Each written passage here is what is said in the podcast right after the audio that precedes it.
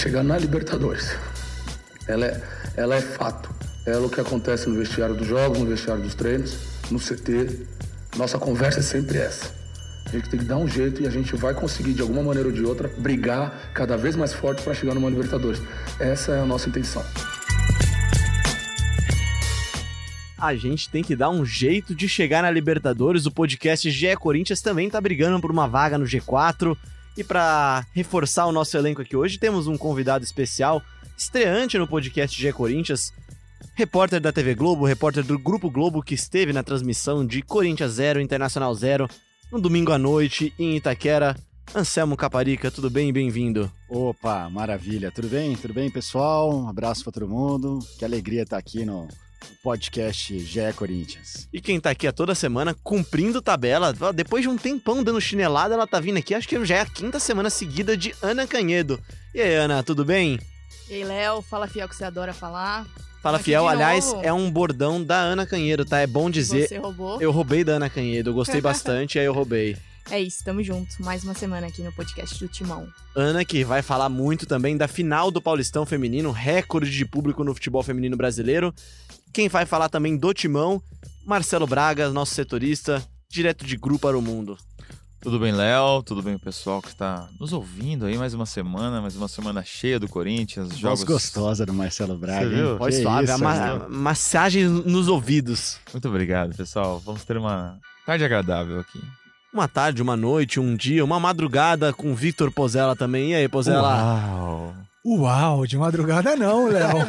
Inclusive, quero dar oi para todos e dizer que sou muito feliz de estar aqui mais uma vez com vocês.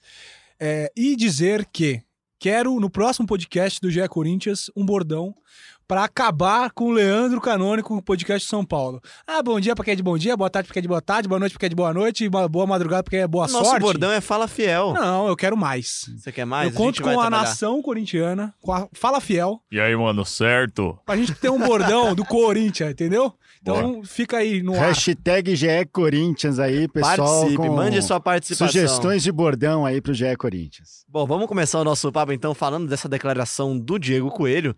Agora Diego Coelho, não é mais só Coelho, é Diego Coelho, o treinador Diego Coelho do Corinthians. É, ele Com Y. com Y, Diego, Daia- Daiego, né? E, Da, e- Daiego.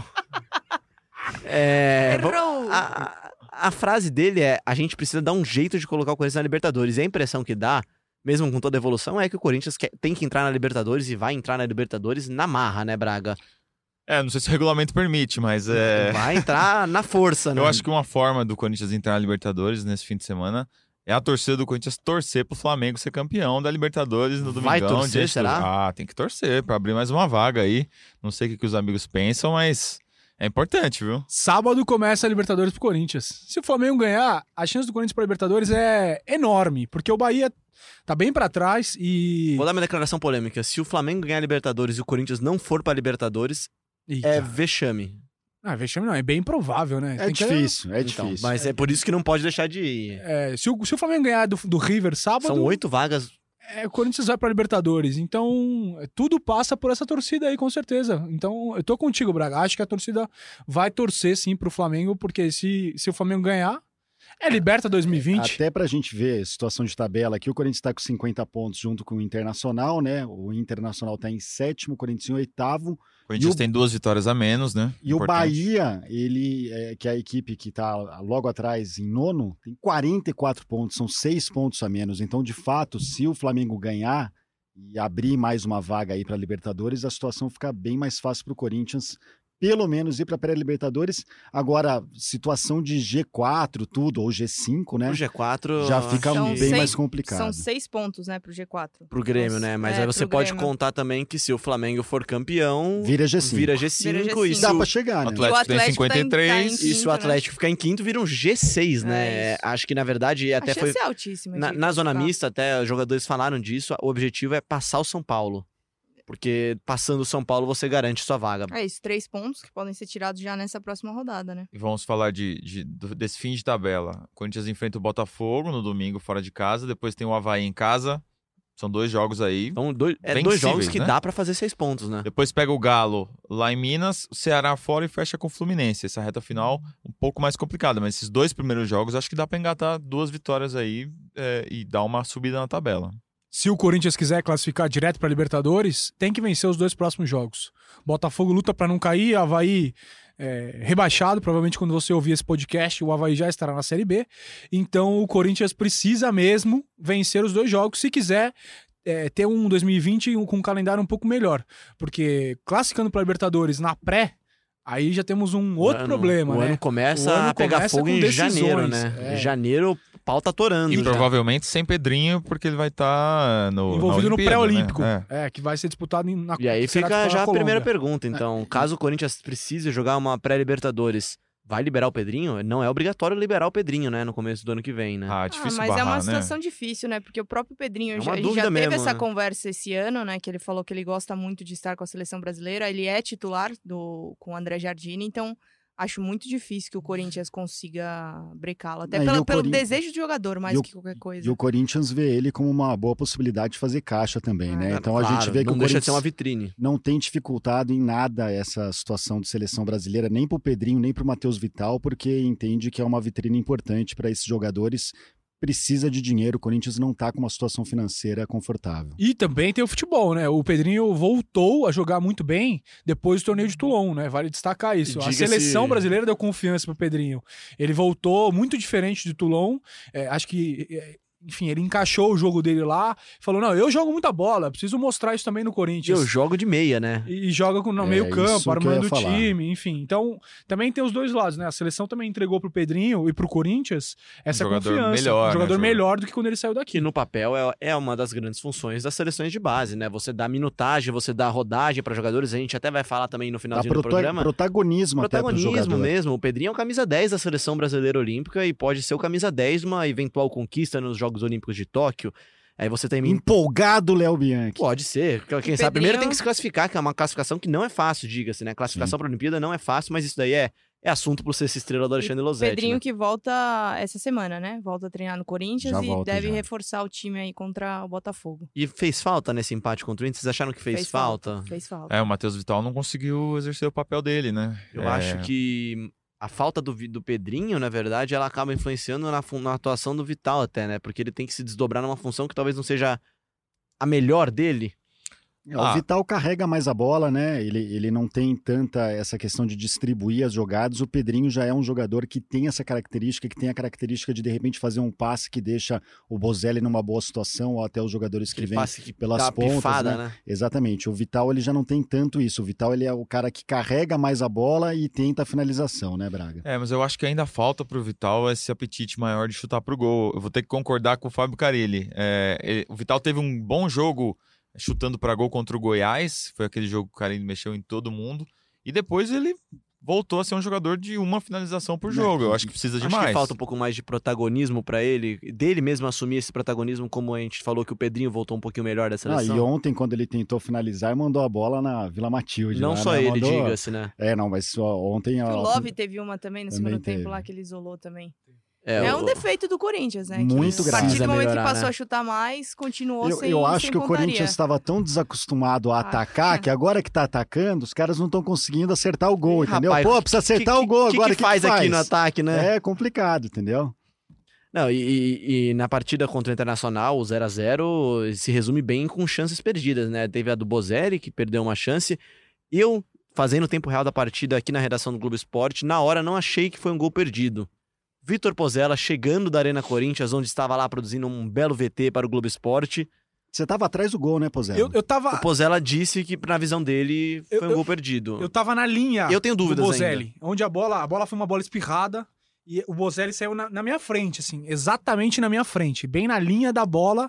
Eu estava junto com a Gabriela Ribeiro, a repórter da matéria, olhando esse lance, assim, atrás do gol do Internacional, defendido pelo Marcelo Lomba, e é a bola do jogo. Assim, eu tenho É, convicção de que é a bola do jogo. O jogo truncado. O jogo muito O jogo que difícil. o Corinthians primeiro não tempo encaixou no primeiro tempo. péssimo do Corinthians, segundo tempo bom. Enfim, pra mim é a bola do jogo e ele perdeu o gol. Apesar do Lomba defender, acho que ele poderia ter utilizado outros recursos pra pra fazer o gol e não ter dado aquele toque. Enfim, foi uma bola O defensável. Bozelli ficou maluco, inclusive, com a É, arbitragem. pelo escanteio, enfim. De eu fato, não acho que a bola ia entrar, tá? Mesmo com a, de... É, com a também acho que defesa. Eu também acho que não. No replay, né? Deu no pra replay, perceber que a bola ia trás, sair. Ela ia sair. Mas é, dá uma cavada, enfim, dribla o goleiro, tinha várias Solta alternativas. E acho que ele perdeu o gol do jogo. É, e até falando disso, você falou do primeiro tempo ruim, eu achei bem interessante que na coletiva o Coelho assumiu, e não só assumiu, os jogadores na zona mista, nas coletivas, em todas as falas, os jogadores deixaram bem claro que eles entenderam a ideia do jogo no primeiro tempo e que realmente não encaixou. Mas era o que eles tinham treinado, e quando no intervalo o Coelho mexeu, tirou o Ralph, né? E aí o time voltou com uma postura diferente e não acho que faltou vontade, né? Acho que faltou encaixar mesmo a- o estilo do primeiro tempo, né? É, o jogo não encaixou. Acho que o Ralf fazendo a saída de bola ali na linha de três é, dificultou bastante a saída de bola do Corinthians. Tanto não- que a ideia foi abandoná-la bem rápido. bem né? rápido. É, não, não- o Corinthians não conseguiu sair jogando o que tinha feito nos últimos dois jogos, né? Contra o Fortaleza e contra o Palmeiras. O Gabriel fez falta e, e acho que até uma avaliação. Na verdade, quero fazer um elogio ao Diego Coelho com Y. Ele é muito firme, cara. A coletiva dele é muito boa. Ele é muito rouco também, né, cara? Também. A Leni ia ajudar bastante ele. Mas é a Leni, coletiva. que é, Leni é a fonodióloga aqui da TV Globo. É pra- boa, capa, das vale, Só o pessoal ficar. vale explicar. Não ficar perdido. Era uma piada interna, mas vamos externar. Agora Não. é uma piada de todos vocês. O Coelho é muito. vai muito bem, assim. Acho que a leitura de jogo dele foi perfeita. Ele al- alterou no segundo tempo, no intervalo, né? Foi rápido do que a gente está acostumado aqui no Brasil. E, e o Corinthians realmente fez um péssimo primeiro tempo. Assim, demorou 33 minutos para chutar no gol. É. E É, assumiu isso. É- E é- ele- é ele foi pra maturidade- coletiva é e uma falou- maturidade que eu fiquei surpreso e É gostei de ver. As três coletivas pós-jogo dele foram de uma lucidez incrível. Ele, ele, ele tem total é, nitidez do que está acontecendo na beira do campo e ele chega na coletiva e transmite isso com facilidade para Não tenta enganar ninguém também, É, falar, isso. ah, terceirizar a culpa. Não, ele falou, um plano de jogo que deu errado, no intervalo a gente arrumou e o time E melhorou. os jogadores entenderam, que eu acho que é muito importante isso, né? É, Acho que é, o que mais impressionou não foi só é, o Coelho reconhecer isso e enxergar isso. Tem muitos técnicos que enxergam também muito bem o jogo. Mas os jogadores tinham muito claro a ideia do jogo do primeiro tempo e sabiam quando acabou o primeiro tempo que não tinha dado certo.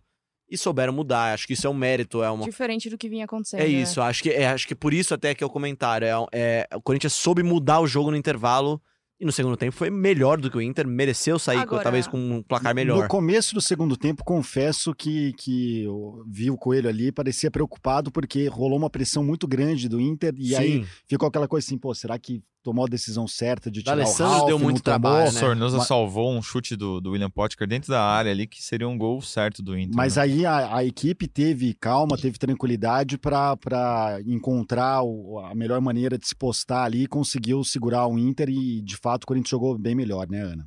É isso, é... quero ver Léo Bianchi aqui elogiando o Cleison, que entrou muito bem no jogo. A gente eu tava elogiei até falando. antes do podcast, elogio no ar também. É isso, que a gente tava até falando que ele tá cruzando umas bolas boas, assim, parece ter, tá treinando mais fundamento, tá acertando bastante.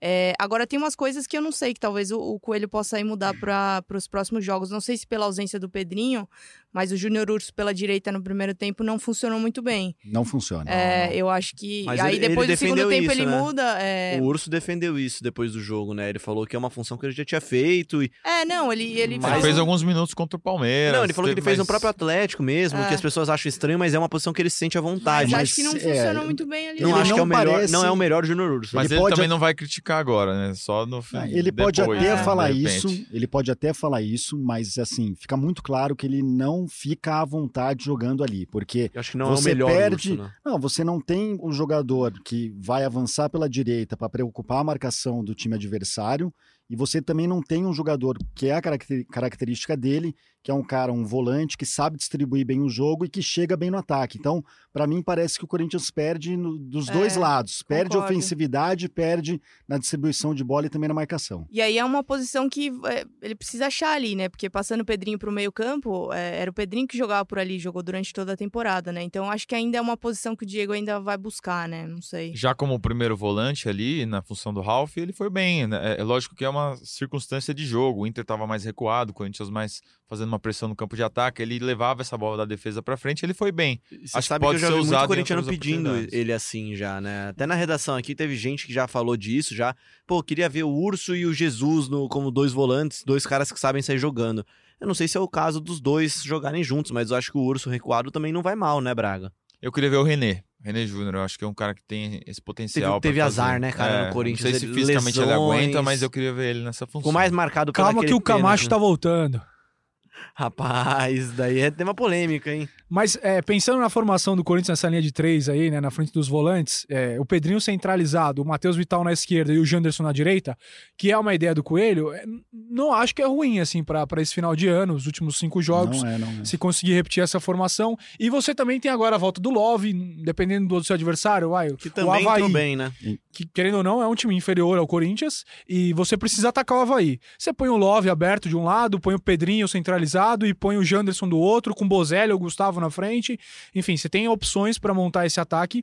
E você colocando o Gabriel e o Urso, acho que você tem uma boa saída de bola, tem um time bem técnico, enfim. Acho que o Coelho tem boas ideias e, e uma reta final é, É, promissora. O, o que eu, o que eu até gostaria de discutir com vocês é em relação ao Ralph. O, o Ralph, assim, ele fez muito pelo Corinthians, ele é, foi um grande jogador. Um dos grandes ídolos do Um Corinthians. dos nesse grandes, ídolos, né? ele, ele esteve na- nas principais conquistas do Corinthians, na Libertadores, no Mundial. Agora, me parece que o futebol de hoje já não se enquadra mais no que o Ralph apresenta é, como função. Não, não tem mais espaço para aquele volante que é só marcação e que não tem a saída de bola tão boa. E o Ralph ontem ficou muito claro no primeiro tempo que ele prejudicava muito a equipe nesse sentido. E tem saído, sempre sido a primeira opção para ser sacado, né? Exatamente. Então, assim, é, não sei se é, é difícil a gente falar isso, porque de fato o Ralph fez muito pelo Corinthians, mas hoje não me parece que tem espaço para ele na equipe. Eu acho assim, foi a primeira vez que ele fez essa função, né? Como um, Nesse um- novo, nessa nova É, formatação. nesse do novo desenho de ficar entre os zagueiros, levar a bola para ataque. Obviamente que isso leva um pouco de tempo. O Gabriel já é um jogador mais acostumado a carregar a bola, a abrir as linhas e tudo mais.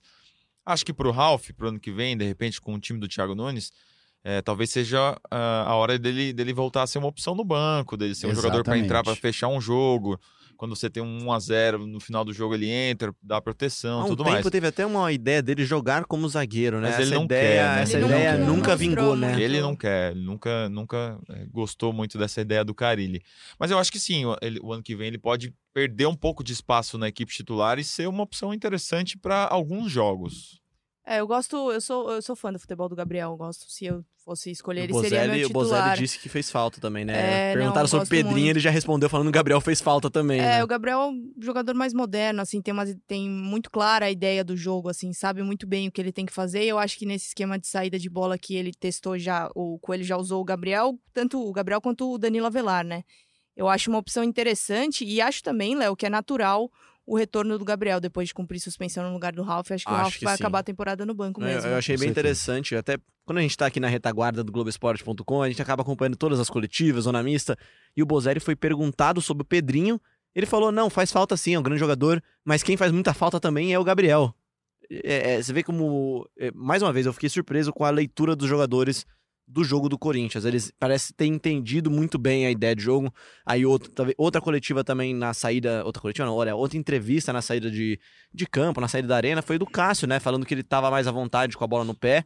E que é algo que eles treinaram, né? Que é algo que é incentivado pelo Coelho. É, e ele falou até que não vai virar um Neuer e um Ederson do, do dia para noite, o que é verdade. É, é claro que o E Cássio. tudo ele- bem, né? É, tudo bem, isso faz parte, né? Ô, Pozella, perdão, eu te, te interrompi, manda bala. Não, imagina, eu, tava, eu ia só contar aos nossos amigos que estão acompanhando o nosso podcast que o Gabriel estava na arena ontem, é, lá na saída da zona mista, pude vê-lo com uma bela trança em seu cabelo, é, estava da- dando Cheio de autógrafo. estilo. cheio de Você estilo. devia fazer esse cabelo, Pozella. É, quem sabe? legal, É, eu tenho essa Agora que você tá cabeleira, casado né? mesmo? É, já casei. Pamela aprovaria? Essa é a pergunta. Acho que não, mas, mas eu aprovo, cara. e, aí- e já que eu tenho uma bela juba, quem sabe? Quem sabe de trança. Mas o Gabriel, É, é. acho legal, o jogador tá suspenso. É, querendo ou não, é um dia, entre aspas, de folga, De folga. dele, né?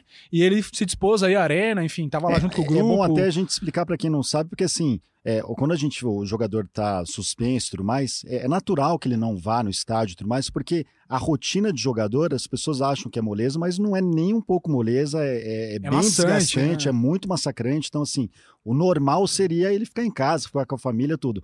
Ele foi lá porque, assim, ele de fato é muito corintiano. O Gabriel é corintiano desde pequeno e, e ele é, morava em Campinas.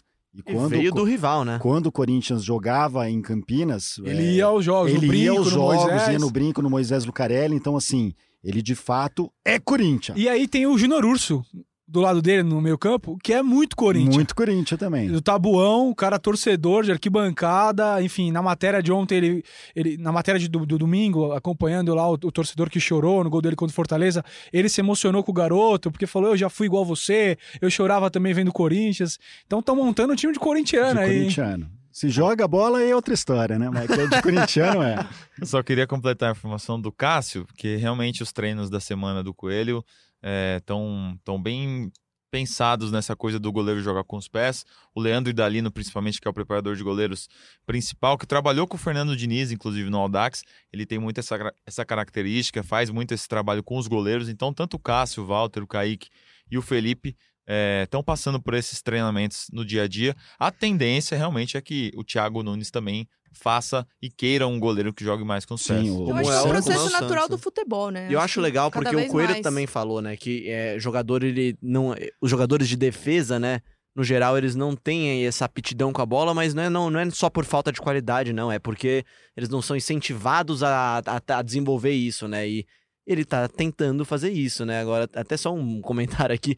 Na hora que a gente tava falando desse menino aí da matéria do Pozella, chegou a notificação do Globoesporte.com falando da matéria, tá lá no Globoesporte.com, você que não viu, veja lá. Ative a sua notificação. Ative a sua notificação, mostre que você é corintiano, escolha seu time lá que você recebe Fique todas... bem informado. Fique bem informado, né? Globo, a gente se liga em você. E pra mudar um pouquinho do nosso assunto aqui, Braga, na saída da arena lá, na, sa- na zona mista da Arena Corinthians, você falou com um, um ex-jogador do Corinthians. Acho que você pode apresentar pra gente aqui essa sonora dele. Sim, por supuesto. E como falei, eu tenho muito respeito por Corinthians e, e o tempo que eu passei aqui, eu, eu mereço meu respeito. Acho que passei um, uma linda, um lindo tempo aqui, então por isso que eu toda vez que venho aqui eu fico, fico, fico feliz. Sim, mas sim. Você se arrepende ou não? Não, porque como me vou arrepender? Claro que não, né? É, Uno tem que se buscar sempre o melhor e nessa época Corinthians não estava me vendo como algo importante. Então tive que ir a outro time que me veia como importante. Assim que nada, minha decisão foi assim e eu não me arrependo disso. Isso aí, a, a- pergunta que é feita pelo colega Marco Belo, da Rádio Transamérica, é se ele se arrepende eh, de ter dito que no, no Brasil ele só jogaria no Corinthians. E ele disse que não, que o Corinthians não via ele como algo importante. Recentemente, conversando com alguns dirigentes do, do Corinthians da época, eu ouvi que o Guerreiro ficou bem chateado e, e queria ser valorizado também por conta do Alexandre Pato. O Alexandre Pato já tinha saído do Corinthians, estava emprestado no São Paulo, mas o Corinthians ainda pagava metade dos salários. Ele queria ser o jogador mais bem pago do Corinthians e isso não aconteceu. É, o Pato chegou ganhando algumas boas picanhas, né? E bem na época que o Guerreiro começou os trâmites de renovação em 2013, né? Acho que saiu um pouco magoado. Acho que a torcida ficou magoada com ele pela declaração, não por ter saído, né? Acho que declaração pegou mal, né? Ah, acho que pela saída. Dói, né? Perdeu o Ah, a cara. saída dói, mas acho que a Flamengo, cha- a Mas, ó, eu tive, eu tive até essa chateação, discussão não. com o Pozella na- no, no Twitter. Né? O Twitter é, tá aí pra gente ficar batendo boca, então eu bati boca com o Pozella no isso. Twitter. Exatamente. Aí, aí a Vocês situação. continuam amigos? A gente continua porque, pô, trabalhamos no mesmo ambiente, tudo. Ah, então vocês são obrigados, então. É, é basicamente assim. É basicamente isso, entendeu? Mas aí é o seguinte: a, a situação. a- o assunto veio à tona por causa do Thiago Nunes e o que o Atlético Paranaense fez em relação ao Thiago Nunes. Que eu achei um verdadeiro absurdo, assim, porque é, é natural que o, que o profissional fique valorizado, ingratidão, né? que você vá, que você faça uma a proposta melhor que você tem, mas aparece uma outra proposta mais vantajosa, é natural que um profissional siga o caminho dele e, e o, o Thiago Nunes não fez nada para que o Atlético Paranaense o desrespeitasse dessa maneira, embora os torcedores do, do Furacão vão ficar muito bravos comigo ao dizer isso.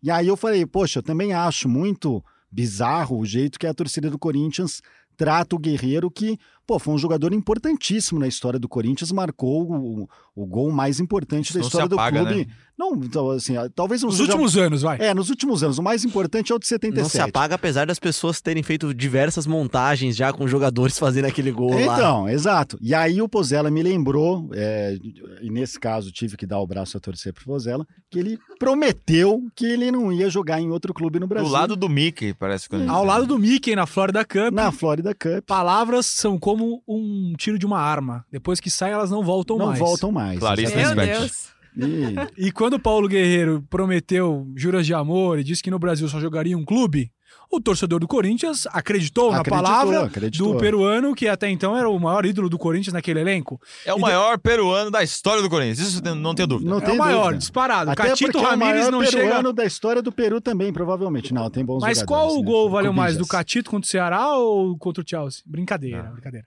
Mas é. E aí, eu acho que essas, essas palavras, é, enfim, devem ter machucado muito o torcedor que acreditou naquele momento no Paulo e, e depois viu ele indo pro Flamengo e na cabeça dele por uma questão de grana. Sim. Enfim, aí, Ah, foi obviamente. Mas é grana. engraçado que eu, eu coloquei a foto dele, essa frase no, no Twitter, aí vários comentários eram mercenário, vagabundo, volta pelo amor de Deus. É um sentimento dividido, né? Sabe aquela apresentação do Thiago Neves, do Fluminense, depois de passar pelo Flamengo? Eu te amo, mas te odeio! Seu safado, mas eu te amo! É isso aí. Eu, eu- eu entendo o sentimento do torcedor do Corinthians, mas acho que também tem que saber separar um pouco. É claro que o Guerreiro mandou mal quando ele prometeu que não jogaria em outro clube no Brasil, mas por outro lado você tem que respeitar a história que o cara construiu no clube e a história que o Guerreiro tem no Corinthians é de fato muito bonita. Mas o Anselmo Caparica vai prometer aqui que no Brasil ele só trabalha na Rede Globo. Só na Rede Globo. Aqui é só na Rede Globo. É, mas é isso. Acho que o torcedor ele não fica tão chateado com a saída. Acontece a de mercado, a declaração que pegou meio mal. Mas me ajuda aí, hein, Rede Globo, pô. Vai que tem um Alexandre Pato aí na história. Ai, ai. E agora, vamos para um momento que faz tempo que a gente tá devendo aqui, né? Pô, faz um tempinho que a gente fala do, do- dos grandes pensadores corintianos e eles sumiram um pouquinho, né? Saíram um pouquinho do normal. Vamos trazer agora aqui um grande pensador. Marcelo Braga, por favor, dê uma deixa de quem que é esse grande pensador. É um filósofo, né? Um filósofo, esses que conseguem pensar em grandes frases, um frasista da história do Corinthians e também um apreciador da música popular brasileira. Eu sou líder de uma nação. Quer dizer, se eu fico quieto, eu estou consentindo num serial killer. Eu não posso. Agora, a, a Libertadores é grande? É grande. Nós queremos ganhar? Claro que nós queremos ganhar. Mas tá, tá complicado, tá difícil. Assim não dá. E a diretoria do Corinthians nova não veio para para consentir a mediocridade.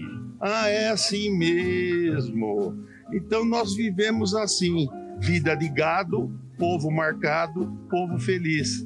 Nós andamos e não sabemos para onde, por quê, como. Ah, porque é assim. Olha, eu vou entregar bastidores aqui. O Pozella tá vermelho de tanto dar risada. Quem que é este ser humano? É o seu delegado, senhor Mário Gobi. Campeão mundial, né? Campeão mundial, tá vendo? Ele falou que não sabia que, ah, que era Libertadores, que é Libertadores e Mundial. Mas foi logo no primeiro ano de mandato dele, né? Não podemos deixar passar esse momento, né? Pra homenagear o príncipe do, do pagode, né, Braga? Por favor.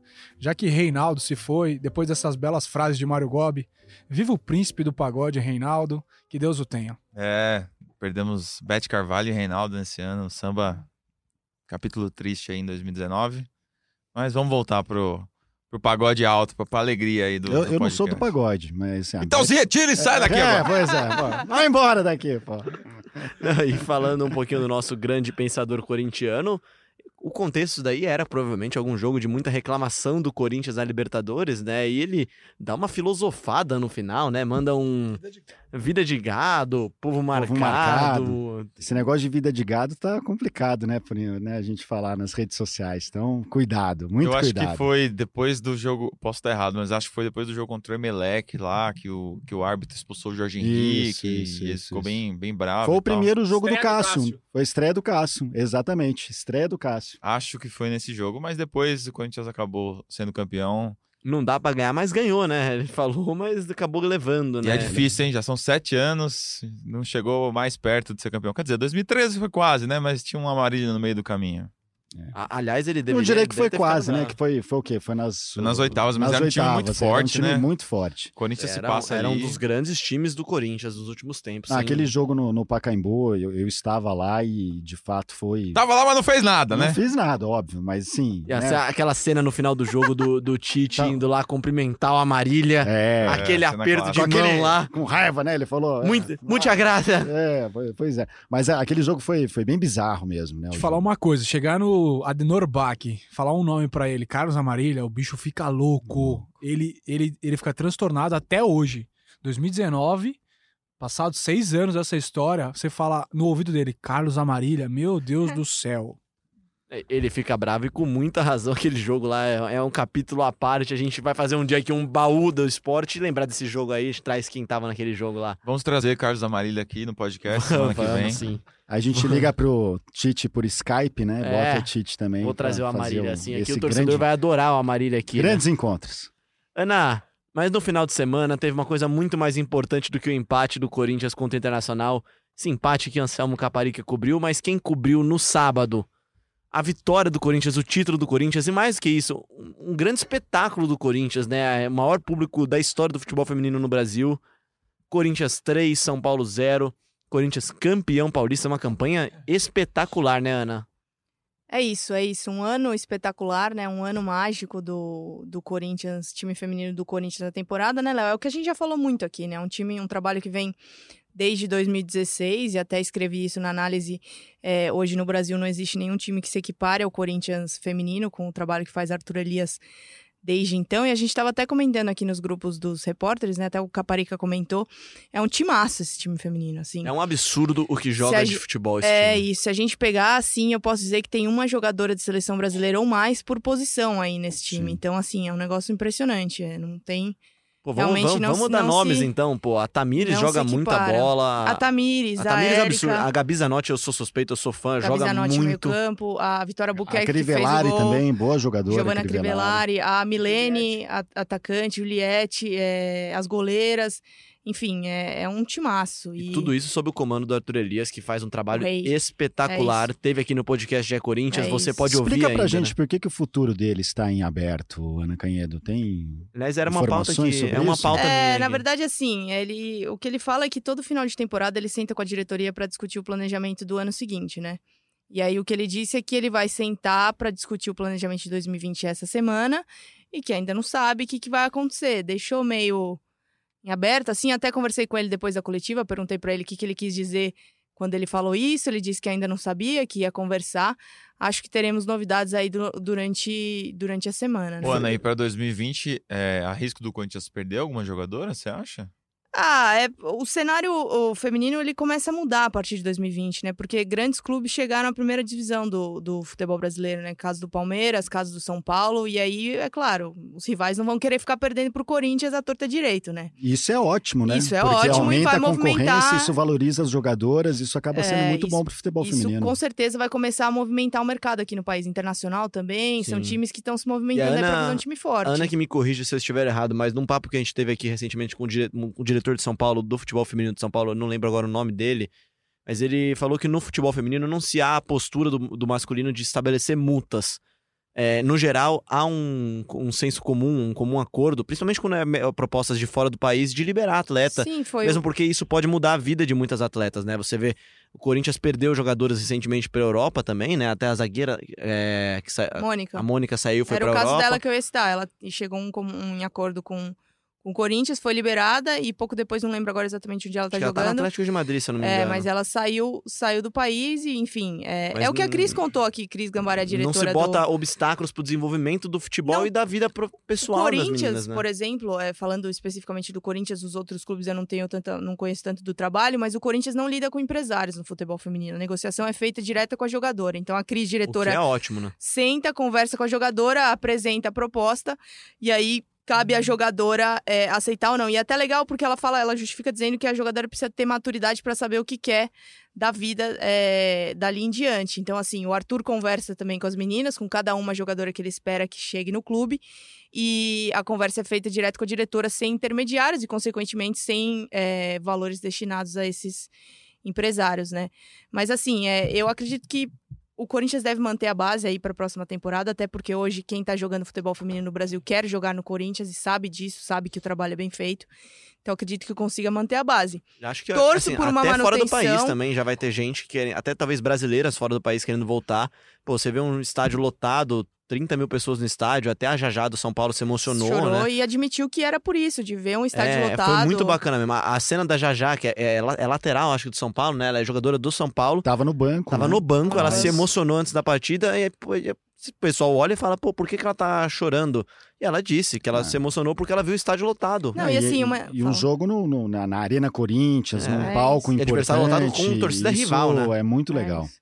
Não, sensacional. A atmosfera muito legal do Corinthians foi criada, né? 28, mais de 28 mil pessoas acompanharam a vitória. Assim, pro corintiano que foi à arena, foi uma festa incrível, porque o Corinthians dominou do primeiro ao último minuto, massacrou o São Paulo. Valeu a pena acordar cedo. Valeu a pena, valeu a pena. Ah, e, e é bom ressaltar que poderia ter sido mais, só que muitos cambistas pegaram os ingressos que foram distribuídos gratuitamente para vendê-los, ou seja, isso certamente deve ter afetado Fica o uma público crítica final. É mesmo. O Corinthians É, soltou sim. comunicados falando disso na semana é, passada. É que foram liberados cinco, é padrão, né? Foram liberados cinco ingressos por CPF. Aí é, acabou girando. É, Foram Até uma 40 história- mil ingressos distribuídos, né? É, 43. Até uma história é, engraçada. A Érica, a zagueira titular, né? Algum tempo da temporada jogou até como volante. Isso, inclusive, é uma das outras coisas legais do Arthur Elias, revezar jogadoras de posição.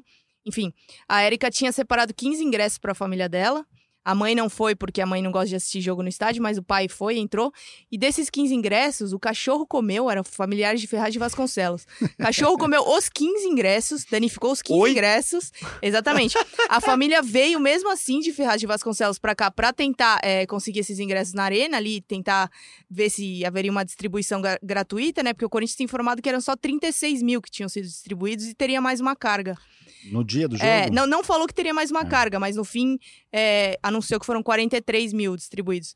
E aí os familiares da Érica vieram de Ferraz de Vasconcelos pra São Paulo, depois de terem perdido os ingressos e não conseguiram entrar. Ficaram os 15 pra fora. Caramba. Isso é um recado pra minha professora Lourdes, lá da quinta série, quando eu falei que meu cachorro comeu o meu trabalho. Era verdade. Isso acontece. É, tá vendo? Agora, só uma outra coisa, assim, que é, que é legal desse jogo, que foi uma imagem muito marcante, foi a Cris dando autógrafo. A Cris, jogadora do São Paulo, a Cristiane, Cristiane da seleção dando brasileira. autógrafo para torcedores do Corinthians ali na arquibancada, né? Então, assim, uma imagem é, muito marcante porque mostra uma tolerância que, infelizmente, a gente não vê no futebol masculino e que ali no futebol feminino foi visto com naturalidade. Eu vi muito torcedor do São Paulo falando: ah, isso é um absurdo, falta de respeito com a Bobeira, né? Um instituição. absurdo é o cara achar um né? absurdo, na verdade. então, ele né? falou assim: pô, o time vai lá, pede de 3 a 0 aí a outra vai dar autógrafo pro torcedor. Como é que pode um negócio desse? Vamos largar a mão de ser. De ser Acho bobo, que a né? Não, ela deu a maior Bobo, aula bobão. de todas. E são umas coisas impressionantes, assim, que eh, a gente estava até discutindo aqui antes, né? Porque o São Paulo ficou no gramado para receber a medalha de prata, ficou no gramado para ver, eh, esperar respeitosamente o Corinthians comemorar e depois as jogadoras conversando, né? E rolou isso da Cristiane também.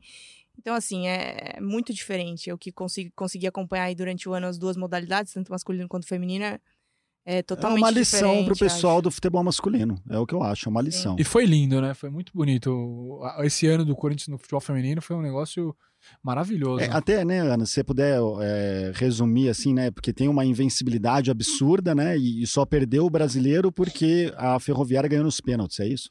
É isso, o Corinthians está 45 jogos sem perder na temporada, né? Recorde absoluto, nenhum time no planeta ficou tanto tempo sem perder, recorde inclusive reconhecido pela FIFA e pelo Guinness Book, o livro dos recordes. E foi campeão da Libertadores no Equador, em Quito, em Quito no Equador, né? E foi vice-campeão brasileiro sem perder o jogo, né? Foi o que você falou, foi A- é, a única derrota é no Brasileirão só, né? Pro É uma derrota pro Santos no, No comecinho do ano. É um absurdo o que essas meninas estão fazendo. É muito legal o trabalho delas, comandadas pela Cris, lá, a diretora da modalidade, o Arthur.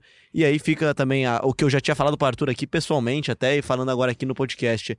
O Corinthians precisa fornecer, dar a possibilidade do Arthur Elias se desenvolver cada vez mais, dar cursos, pensar num plano de carreira para ele, quais são os próximos passos. É um, é um, parece ser um grande treinador e ter um grande futuro. É isso, tem um grande futuro e assim não é só não é só só o Arthur, né? Mas a modalidade é, dentro do clube ela vai crescendo aos poucos, né? O Corinthians feminino tem Os jogos ônibus na dele, Fazendia são um barato, cara. tem patrocinador master na camisa, né? É uma marca de cervejas, enfim. É, o Corinthians, internamente, ele vai crescendo. Assim, só pra gente falar um número sobre o Arthur que é impressionante. é, de 10 torneios oficiais que ele disputou desde 2016 no comando do Corinthians, ele chegou em nove finais. Então é assim, é, é surreal o que faz é ele. o Guardiola do futebol feminino. É isso aí. O rei, apelidado de rei. O rei, rei, Rei Arthur teve aqui, super gente boa, ele e a Cris Gambaré também. Ouçam o podcast de Corinthians sobre o futebol feminino. E um último destaque aqui antes da gente ir embora é o goleiro Donelli, né? Falou com a Ana já até tá recentemente. acabando já, pô. Já esteve aqui o Donelli. O Donelli já esteve aqui em forma de áudio com a Ana também. É, foi campeão. Ele esteve Forma aqui em forma de áudio. Forma de áudio, pô. áudio. Participou. Era um holograma, Léo? Incrível. E não era um holograma, a Ana conversou com sabia ele. que isso existia, que legal. A Ana trouxe o. Próxima vez que a minha mulher dele. reclamar que eu não tô em casa, eu vou falar, tô indo aí em forma de áudio. Não, mas é isso. Falando do Matheus Donelli, foi eleito é, o craque da Copa do Mundo Sub-17. O craque né? não, não. O melhor, O melhor goleiro, goleiro, né? Luva é, de ouro. O craque das luvas. O craque é do E- Corinthians. é, e disputou o Mundial junto com o, Mateu, com o Matheus Araújo, né? Meia do Sub-17 também. Os dois estiveram por lá. Essa geração Sub-17 que teve um ano bom também, né? Foi, chegou na final do Campeonato Brasileiro da categoria, né? Perdeu pro Flamengo. Perdeu pro Flamengo na final É. do Brasileiro, sub-17, mas foi uma campanha muito boa mesmo. Sim. E foi nesse dia, inclusive, que a gente teve Media Day lá no Parque São Jorge. E a gente pôde conhecer um pouquinho mais de Riquelme. Cauê, o Cauê, Aubameyang do Terrão, Exatamente. Todos esses jogadores. Donelli, Araújo, enfim, uma É geração isso. bem promissora. O Donelli é engraçado. Eu vi, eu fechei uma matéria pro, pro SP2 mostrando. Me lembro bem, capa. Você lembra, né? Pois é, você viu essa matéria. Tava Vi, boa, né? Tava boa. E aí é engraçado porque você vê que na entrevista ele é, ele é todo assim, tipo, ah, eu falo um pouquinho de você, Donelli. Meu nome é Donelli, eu sou um cara líder, sou um cara que gosta de falar bastante, comunicativo, não sei o que lá. Então você vê assim, é bacana você ver um, Essa entrevista de garoto, emprego, pô. Não, trabalha ele bem em grupo. né? E ele tava assim, tipo... Ele gosta de dar entrevista. De dar, de dar entrevista e de, de mostrar que ele tem uma liderança ali mesmo, entendeu? Não, Não, mas ele como é bom, ele, Ele é bom, Ele- exatamente. Ele é bom dando entrevista e melhor ainda jogando. Baita Sim. de um goleiro, um, ga- um garoto promissor, promissor. aí pro Corinthians pra substituir, quem sabe, Cássio aí daqui a alguns anos. É, mas só uma olha- informação que na Copa São Paulo agora ele, ele, ele estará no grupo é, e provavelmente vai ser titular. Tem o Guilherme e o Ian, se não me engano, o Ian ou o Iago, o goleiro reserva do time sub-20. Os dois são mais velhos, mas o Matheus, sendo eleito o Luva de Ouro, é, o Rodrigo Leitão tem uma questão na mão aí que vai, ele vai ter que administrar, porque possivelmente o Matheus vai ser titular. E é A Guilherme importante, que né? não foi bem em alguns jogos É. também, né? E é importante porque o goleiro em si, em geral, demora um pouquinho mais pra pra maturar né, a posição. Não é comum ver goleiros tão jovens jogando no profissional e tal. Mas o Corinthians está bem servido de goleiros e tem um bom goleiro chegando aí na base. Só pra pontuar também, o Corinthians foi eliminado, né, também da, da- na semifinal do Brasileirão Sub-20, num jogo marcado por um episódio muito lamentável, né? É uma confusão depois do jogo. Cenas lamentáveis. Confusão depois do jogo, pancadaria, não vamos dar muita moral pra isso, mas vale destacar que o Corinthians teve uma campanha legal, foi bem na primeira fase, chegou na semifinal, tem um time pode, pode render melhor até na Copinha, Copa São Paulo de Futebol Júnior, começo do ano. E tem a Copa RS, Copa Risos. Rirs, Copa Risos. Copa Risos disputada agora no final do ano lá em Porto Alegre. E o Corinthians joga contra o Grêmio na estreia, nesse mesmo, esse mesmo time, né? O time sub-20 que depois vai disputar a Copinha. E aí eu tenho uma pergunta pra você, Marcelo Braga. Diga lá, Tino. Fecim, o garoto destaque do- da Copinha do ano passado até se machucar, né? Teve uma lesão bem séria. Como está Fecim? Fecim, é, conversei com algumas pessoas ligadas a Fecim. São pessoas ligadas a Fecim, é engraçado também, né? Ele é um carregador de celular. E, e ele tá bem, ele vai disputar a Copa RS a princípio, só que ele vem sentindo um certo temor de se machucar de novo. Foi uma lesão muito feia que ele Muito teve feia. no começo É, do ano, né? Ele começou a jogar, participar de alguns amistosos, alguns jogos treino, mas ele tá sentindo um pouco, então depende ainda de uma liberação do Joaquim Grava para ser relacionado para essa Copa RS. E só para completar a informação da briga, né? O Raul Gustavo, que foi o jogador que deu o soco no goleiro do Flamengo, foi multado aí pela diretoria da base do Corinthians, vai pagar 20 cestas básicas nesse fim de ano.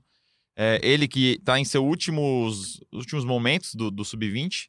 E é, e é bem falado, né? Poderia é, compor o grupo no início do ano que vem, junto com o Thiago, na chegada do Thiago Nunes, ser um, como foi o João Vitor nesse ano, completar alguns treinos, mas deve pegar um gancho legal aí. É, eu- aí eu também acho que é óbvio, é, é moleque, fez uma tremenda de uma bobagem, mas só que você não pode também é, comprometer a carreira de um jogador que de repente Não. pode ser promissor. Faça ele aprender com erro, né? Que ele aprenda com erro, que ele, que ele eh, entenda que não pode fazer esse tipo de coisa e que o Corinthians olhe o que ele pode oferecer dentro de campo e, claro, continue orientando o garoto para que ele possa ter uma carreira bem sucedida. Até porque é o momento principal da vida de um jogador, Exato. quando ele sai da base, estoura o limite dos 20 anos, né? E não pode mais disputar nenhum torneio pelo sub-20 e precisa arrumar um lugar em algum time profissional.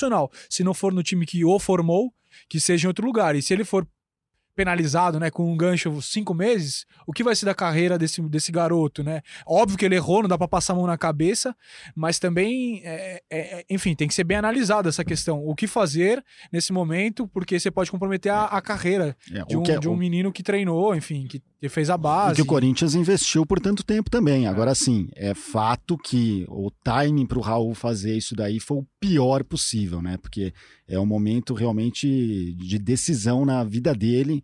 Então, que os dirigentes do Corinthians com ele tenham é, calma aí para poder analisar bem a situação e não comprometer o futuro do atleta. Só pra gente começar aqui a encerrar, falando, voltando a falar do time profissional, né? Começar a encerrar, a Quarta-feira. gente tá tentando há 10 anos. Quarta-feira tem jogo treino contra a Inter de Limeira, então se você tá ouvindo antes de quarta-feira, corre lá no Globoesporte.com na quarta pra saber como vai ser. Se tá ouvindo depois, corre lá pra saber como foi, né? Corinthians que tá aproveitando aí as duas semanas livres que teve pra fazer esses jogos treino, né? E então quarta-feira enfrenta a Inter de Limeira. Do técnico Elano. Rapaz, verdade, o Elano tá lá na Inter de Limeira. É Só pra isso. gente encerrar dessa vez de verdade, eu juro, trazendo duas perguntas aqui que vieram para a hashtag GE Corinthians. O Anderson Francisco pergunta sobre possíveis reforços para 2020. A gente falou disso nos últimos programas, né? Talvez a chegada de, de Camacho e Pedro Henrique de volta. Acho que essa semana começa a se desenhar, né? Acho o Thiago sim, Nunes né? vem para São Paulo, Tem, vai tem uma reunião, né? É, ele vem para São Paulo, se encontra com a diretoria e aí para finalizar os, con- os detalhes contratuais e aí sim realmente avançar no que ele quer, mostrar quais posições, quais jogadores. A diretoria obviamente já está trabalhando, mas acho que essa semana pode avançar alguma coisa. É, até por, o Thiago teve um período de recesso aí, né? Ficou um pouquinho fora, foi viajar com a família. Aí agora ele volta e começa a fazer parte do planejamento do Corinthians 2020. Falar de contratações ainda é muito cedo no Corinthians, mas com certeza já tá sendo feito o trabalho de, de mapeamento, né? É, na semana passada a gente trouxe um áudio de uma pessoa que encontrou o Thiago Nunes no aeroporto. Então, se você encontrar o Thiago Nunes na rua, pergunte quem vai ser contratado e depois mande pra gente. Ele tá saindo de Santa Maria vindo pra São Paulo. Se tiver nesse trajeto aí, ó, aeroporto, Rio Grande do Sul, esse estado maravilhoso, enfim, Hashtag É, GE Corinthians. grave com o Thiago Nunes e mande um áudio pra gente, hein? É isso. A outra pergunta aqui é do Zé Faleiros, que pergunta pra gente aqui se o Coelho talvez não esteja fazendo muitas mudanças, contando que há apenas cinco jogos. Acho que as mudanças elas eram naturais e é até uma das funções Não, do. pelo amor de Deus, era o que a É gente até uma das queria, funções do, da, da reclamava. reposição. que o Corinthians precisaria de mudanças para jogar melhor. A gente que acompanha o clube o ano inteiro era o que o Corinthians precisava, né? Do jeito que acho estava, natural, acho acho que não ia natural. chegar. né? Exatamente. Ah, e eu acho o seguinte, em relação a esses três jogos do Corinthians, é, é, dá para dizer o seguinte: é muito melhor perder jogando da maneira que está jogando agora, porque pelo menos é uma equipe que busca o resultado, Tem chance de vencer, né? que tem, que, eh, né, que tenta fazer gol, que corre atrás, do que perder da maneira que estava jogando antes, que era uma equipe, em uma palavra, covarde. É isso, acho que os jogadores também entenderam isso. Aí, até só pra encerrar mesmo, o João Rafael pergunta aqui se o efeito de novo treinador já acabou no Corinthians. O Corinthians esbarra nos mesmos problemas da temporada, como a criação de jogadas. Eu vou, vou dar uma discordada. Eu acho que não acabou, não. O Corinthians tá em evolução ainda. Não é uma coisa Aqui simples. também é o terceiro jogo do Coelho. Não, e também, né? peraí, foi o Palmeiras e o Inter. Exato. E não são os mesmos erros, são erros novos. Erros novos, mas é isso mesmo. É Ah, exatamente tem, que, isso. tem, tem que pensar no adversário. Peraí, o Corinthians não tá jogando contra ninguém. O Inter tá lutando pela Libertadores, tá fazendo a mesma campanha que o Corinthians e o Palmeiras é o vice- vice-líder do campeonato. Aí já vice-campeão aí, ó, tá vendo? Já tirou Ah, todas e- as chances do Palmeiras. e Como é até que a pode? frase- Foi o Dudu que falou, não foi? eu. E até a frase do próprio Coelho mesmo na coletiva é ganhou um ponto nos últimos dois jogos ao invés de perder dois. Eu acho que poderia ter saído com a vitória em Itaquera, mas também É, no jogo contra o Palmeiras Faz dá pra parte. dizer que ganhou um ponto. nesse jogo em Itaquera, pelo segundo tempo, dá para dizer que perdeu dois pontos. Talvez. É, Pelo segundo tempo. é. Tá aí o matemático Tristão Profundo. Garcia É, junto que com a beleza, gente hein? aqui. Ainda bem que eu prazer. não tô falando de porcentagem que nem o Casagrande, né? Pra não me complicar, pô. Capa, obrigado pela sua participação. Gostou de participar do Pô, foi muito legal, hein? Se vocês puderem me convidar mais vezes, eu venho feliz da vida. Marcelo Braga, direto de Guarulhos para o mundo. Gostei de participar também. Se vocês puderem me convidar mais vezes, eu Tá estarei sempre aqui. convidado, cara. Você, dessa vez você achou o estúdio aqui? Eu achei, eu achei. Eu fui, Esbarrou em algum famoso? Eu deixei migalhas de pão no caminho e tentei encontrar Serginho Groisman, mas participará no futuro desse podcast. Serginho Grossman está convidado Olha lá, eu para quero ver participar. você falando de promessa aqui, que tá prometendo. Eu vou cobrar ele, Não, vou cobrar vai ele. acontecer um dia. Vou cobrar ele. né?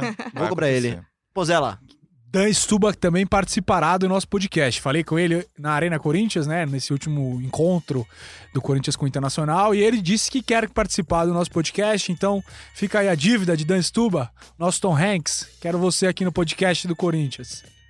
É, Tom Hanks, né? Dan Stuba tá sempre na Arena Corinthians, no Pacaembu, figura frequente lá. Ana, obrigado. Tamo junto, Léo. Essa semana aqui largada pelo Braga, que vai viajar, vai passar a semana inteira fora. Mas junto com o Pozella, que tá aqui do meu lado, mas é isso. Tamo junto semana que vem, tamo aqui Ô, onde de vocês vão? Como assim? A gente vai contar a história de Thiago Nunes Ah, boa, boa. pro boa, final do boa. ano, ao infinito Legal. e além. Aí, ó, eu, tô chamando aqui matérias do Grupo Globo, Leão. Pô, não apressa a gente não, pô. Eu, eu não, quero, eu não quero apressar ninguém, não. Vão trazer com certeza uma bela matéria. Se vocês encontrarem o Thiago Nunes, façam ele participar do GE Corinthians também, tá bom? Ouça a gente em globesport.com.br podcast, no Apple Podcast, no Google Podcast, no Pocket Cast, no Spotify, enfim, no Spotify. Participe com hashtag Corinthians, mande sua participação. A gente volta semana que vem para falar muito mais sobre Corinthians nessas últimas cinco rodadas em busca do único objetivo da temporada, a Libertadores da América.